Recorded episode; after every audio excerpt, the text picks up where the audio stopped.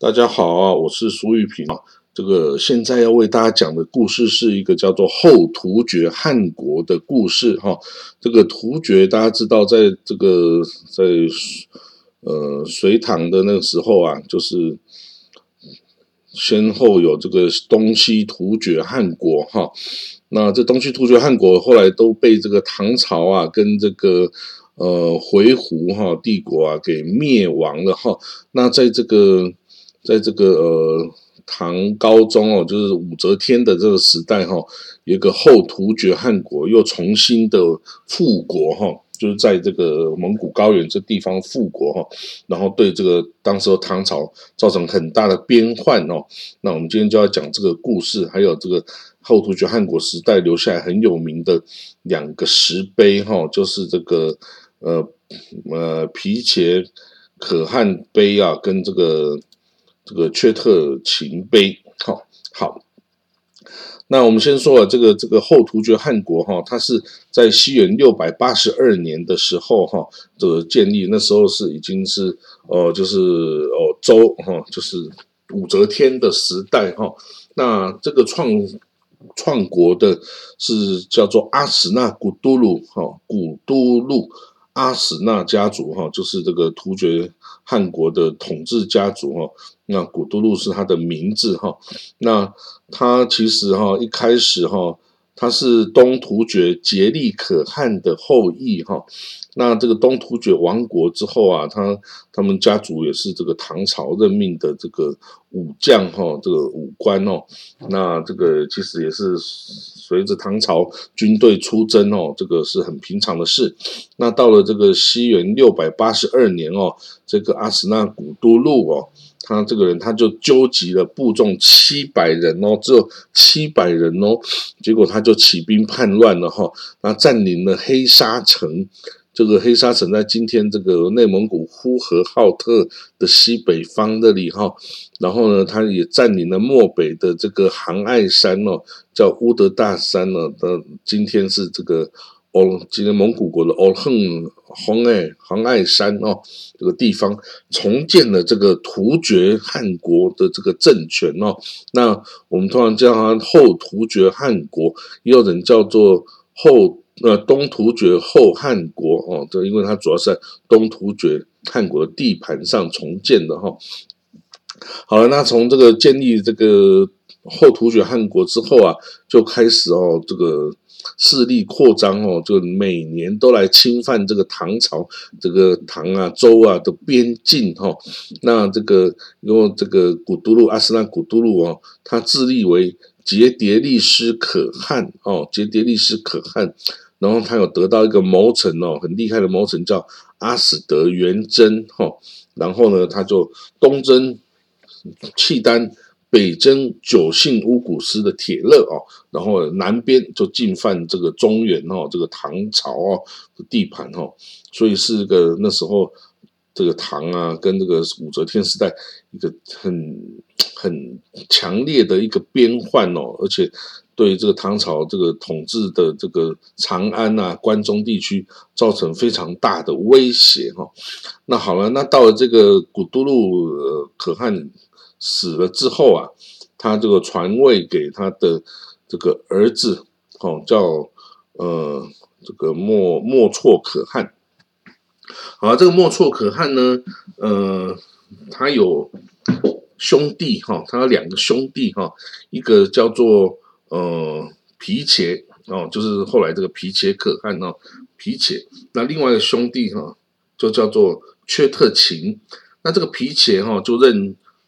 突厥的左贤王。那这个阙特勤这个兄弟啊，这个弟弟就叫做右贤王。哦，这个是沿袭这个匈奴的哈，这个。可可呃单于啊，然后左贤王、右贤王这样子的一个一个统治方式哈，等于是将一个国家分为三等份的军事特军区哈，然后由这个中间汉庭呃主管中央部位，然后左贤王、右贤王啊，这个是这个当时匈奴就沿袭下来的，到突厥这时候还使用的这个名称哦。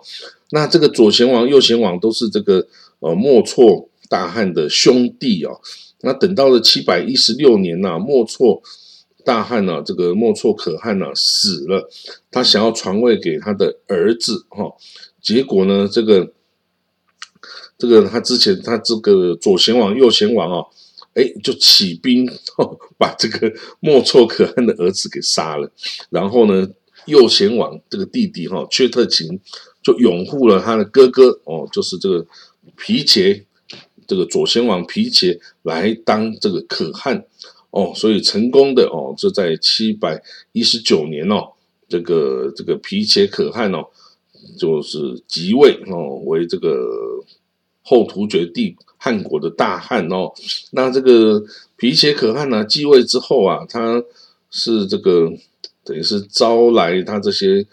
离散的这个部众哈，因为他之前这个突厥帝国毁灭了嘛。所以他这个招来的离散的部众啊，而且在七百二十年哦，就打败了唐朝的这征讨大军哦，然后这个重振这个呃突厥汗国的声望哦。但是呢，他的这个他的谋臣呐，他认为哈，他谋谋臣认为说，现在的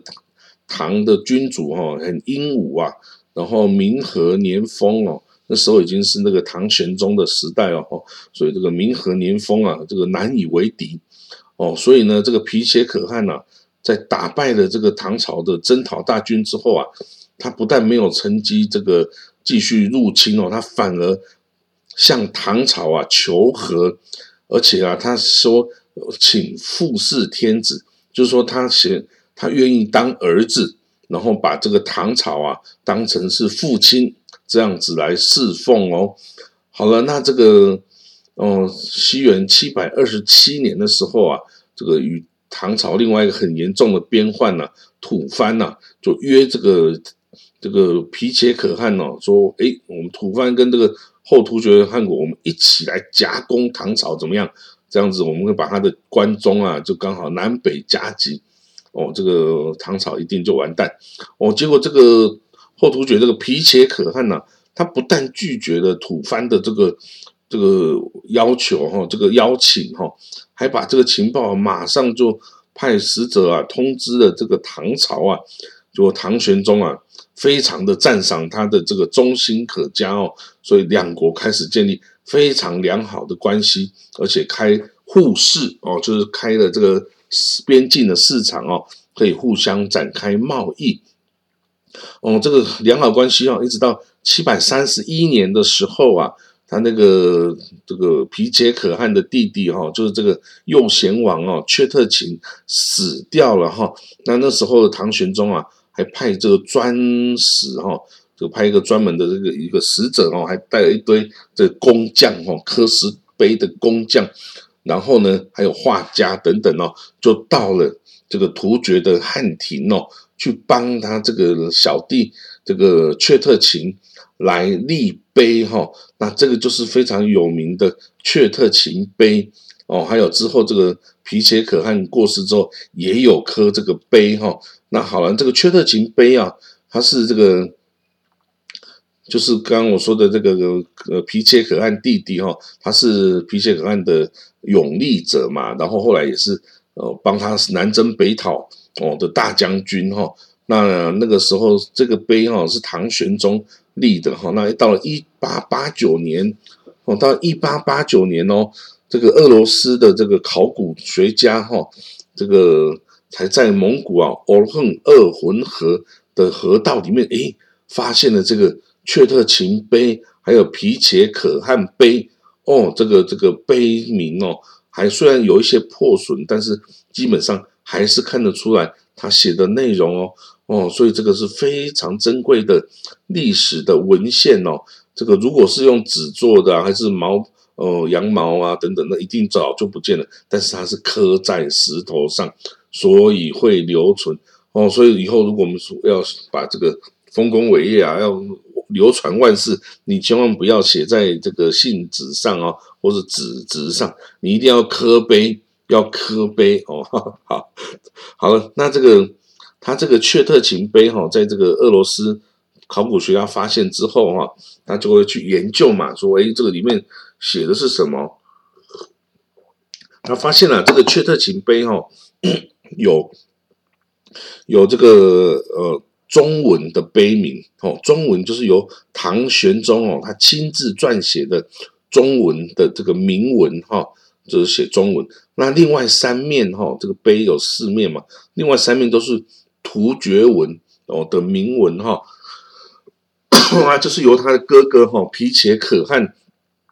的口吻呐所写的这个祭文哦，跟这个。这个阙特勤啊，他为这个突厥汗国征战的历史哈，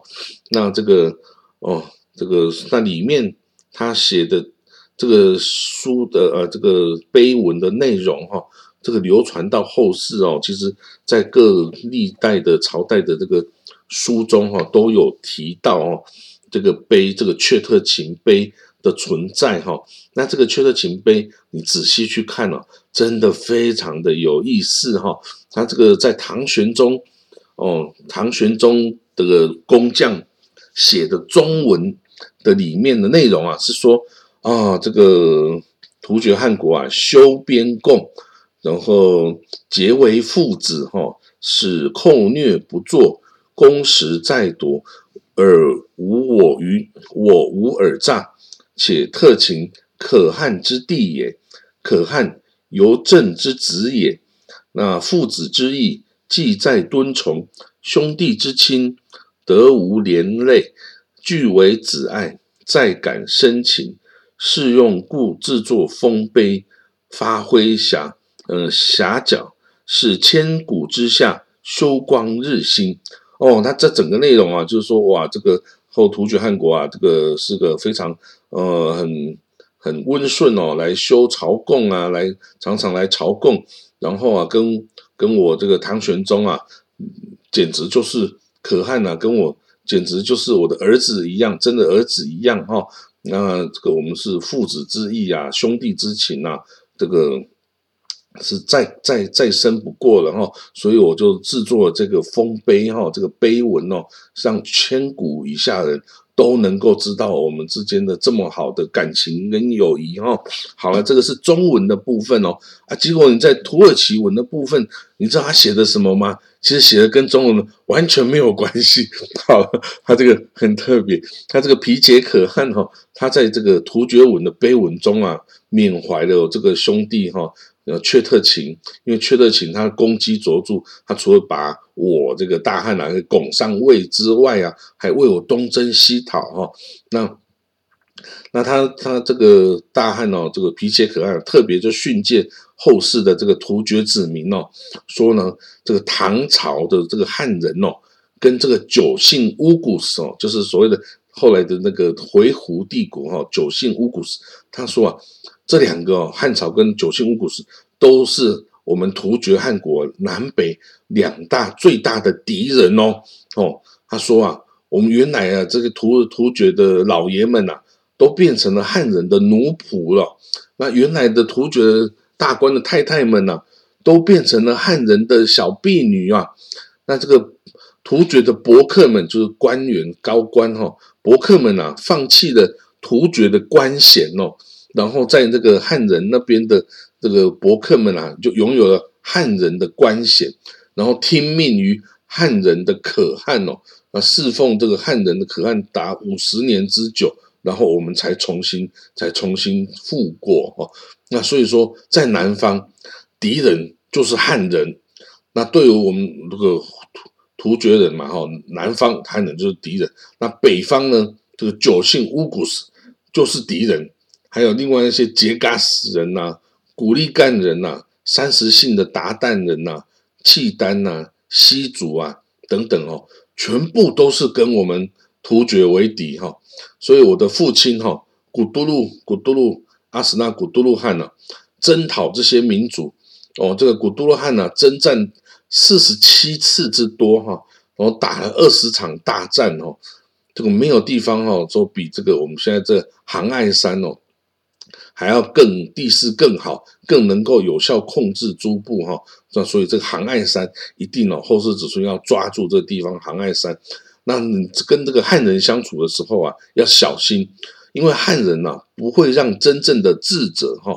聪明的智者哈，跟真正勇敢的人有晋升的机会。他不会让我们突厥的的聪明的人跟勇敢的人有晋升的机会。那如果有人这个犯了小小的错误啊，那汉人呢不会赦免任何一个，就还会株连，把他直系的亲属啊，到整个部落啊，全部都杀了。哦，所以你们这些突厥人呐，子孙们呐，你不要被这个汉人的甜言蜜语啊，或他的金银珠宝啊诱惑了，有很多人都被杀害了啊！突厥人呐，你们将要死亡啊！突厥的所有的首领们跟普通民众，你们都要听着，你们应该啊，要知道如何的生活，如何的治理这个部落啊。那我已经把我知道的。已经记载在这里了。你们呢？你们如果不好好的忠诚于你们的可汗而遭到灭亡哦，你们就会知道我已经把这些事情都写在这里了哦。好，那我这个皮且可汗哦，是率领大军征战了十二次，往北啊攻击这个乌古斯哦，这个回鹘人，向东对付这个契丹人跟地斗鱼人啊，向南。则跟汉人为敌哦，那我征战的世世界四方的所有民族哦，我所有地方我都征服他们，使之不再成为我们这个哦突厥的危害哦。那所有这些少数民族全部臣服于我哈，为我效力哦。所以呢，在这个阙特勤啊十六岁的时候，那时候是七元七百年，那个阙特勤哦。为了我们的国家哈，有完成了如下的功业哈，他征讨了六湖州哦，这个在陕西的北边。那另外呢，汉人的王都督啊，率领五万兵马来啊，我们交战的。那这个阙特勤呐，徒步进行出击，他没有骑马，他徒步以步兵出击，然后俘获了。这个王都督的这个内弟哈，就是他的小舅子哈，然后呢，把这个俘虏哈，这个向可汗来献俘哦。那我们这个也就在那里歼灭了这个这支哈这个汉人的军队。那等到这个阙特勤二十一岁的时候啊，我们与沙托将军沙托忠义的将军交战哦，这个是汉那个唐朝的将军哦。那他们汉人呢？他把一百多支箭哦，都射中了阙特勤的甲胄跟战袍哦，但是没有一支箭射到他的脸部或头部哦，所以他没有死哈。所以我们在这里就歼灭了这支汉族的军队。好啊，等到阙特勤二十六岁的时候啊，我们征讨了北边的杰嘎斯哦，那个就杰嘎斯就是所谓的吉尔吉斯人哦，耶尼塞吉尔吉斯。哦，那我们在有一毛一个毛那么长的、那么深的这个积雪中啊，开道前进，攻击敌人哦。那趁着杰嘎斯人呐还在睡梦中的时候，冲杀下去。那那一次进攻中啊，杰嘎斯人呐把这个缺特勤的的坐骑哦，这个白马哦，给折打断了他的大腿。那所以我们就杀了这个杰嘎斯的可汗呐。征服了这个杰嘎斯这个国土啊，那另外当年呐，我们也曾经哦，这个进攻图济师哦，这个另外一支这个这个在碎叶城那边哦，杰嘎斯，呃，图济师这个少数这个突厥种的部落哈，那我们越过了阿尔泰山，就金山，好，我们袭击还在这个睡梦中的图济师人呢，这个图济师的可汗呐。这个赶忙啊，烽火这个烈日般的从从另外一个城市赶来，然后我们交战，啊，我们就在那里杀死了他们图济斯的可汗，夺取了他们的领土，那这个图济斯人呢，全部都臣服于我们了。哦，那在那个之后呢，图济斯哦又反叛了，结果呢，我们就继续追击，哦，然后阙特勤就这个率领少量的人马。继续往前，哦，然后杀死跟这个降服了这个黑姓的图济十人。那个时候他是二十七岁，哈，就二十七岁的时候，就西元七百一十一年，葛罗路人成为我们的敌人。卡尔鲁亚布古哦，葛罗路人哈，这也是突厥种的一个一个民族哈。那他们呢，这个开始不受我们的拘束哈。那这个战役哦，这个阙特勤三十岁哦，他率领这个人马哦，这个突击这个这个哦卡鲁亚布哦这个葛罗路，那我们杀了葛罗路，降服了这个葛罗路。好，那好了，那当这个这个之后啊，再过了几年，我们又跟斯杰人交战，斯杰人也被我们打败了。那九姓乌古斯铁勒啊，他虽然是我们自己的族人哦，也他代表说，跟我们讲的一样，都是突厥语族的语言哦。所以九姓乌古斯是我们的族人，但是他们背叛了我们哦。我们曾经在一年中就五次交战哦。那这个第五次的时候，敌对的乌古斯人呢，突然袭击我们的汉庭哦。那这个阙特勤啊，骑上了白马，连续杀了九个人哦。终于使得这个汉庭呢没有失陷于这个哦乌古斯人哈。那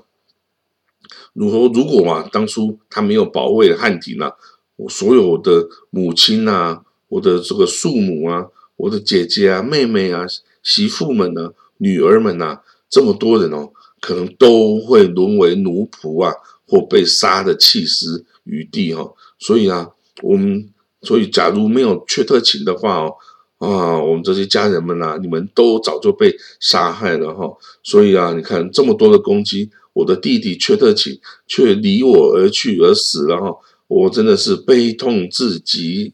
啊，这个就是哦，可汗啊，这个毕且皮且可汗呐写的他弟弟缺特勤哦的这个生平事迹哈。大家可以看到，跟这个唐玄宗写的中文的内容啊。完全完全是另外一回事啊！这个把把这个唐朝啊，跟周边的民族全部是视为敌人的啊，所以啊，这个是一个非常重要的一个史料哦，因为他对于当时的后突厥汗国对周边民族的关系哦，哇，讲的这非常的清楚，非常的清楚哈。那好了，到这个皮且可汗呢，跟阙特勤都死了之后不久哈，其实第二这个。后突厥汗国啊，内部就瓦解了哈。那过了不多久哈，这个这个后突厥汗国到七元七百四十四年哦，就瓦解了，瓦解了。所以它从六百八十二年到七百四十四年哦，等于只有呃七十年的时间的立国时间哦，然后就灭亡了哈。好了，那这个就是后突厥汗国的故事哈。那蛮有意思的，是不是呢？你说好了，我就说到这里喽，我们下次见，拜拜。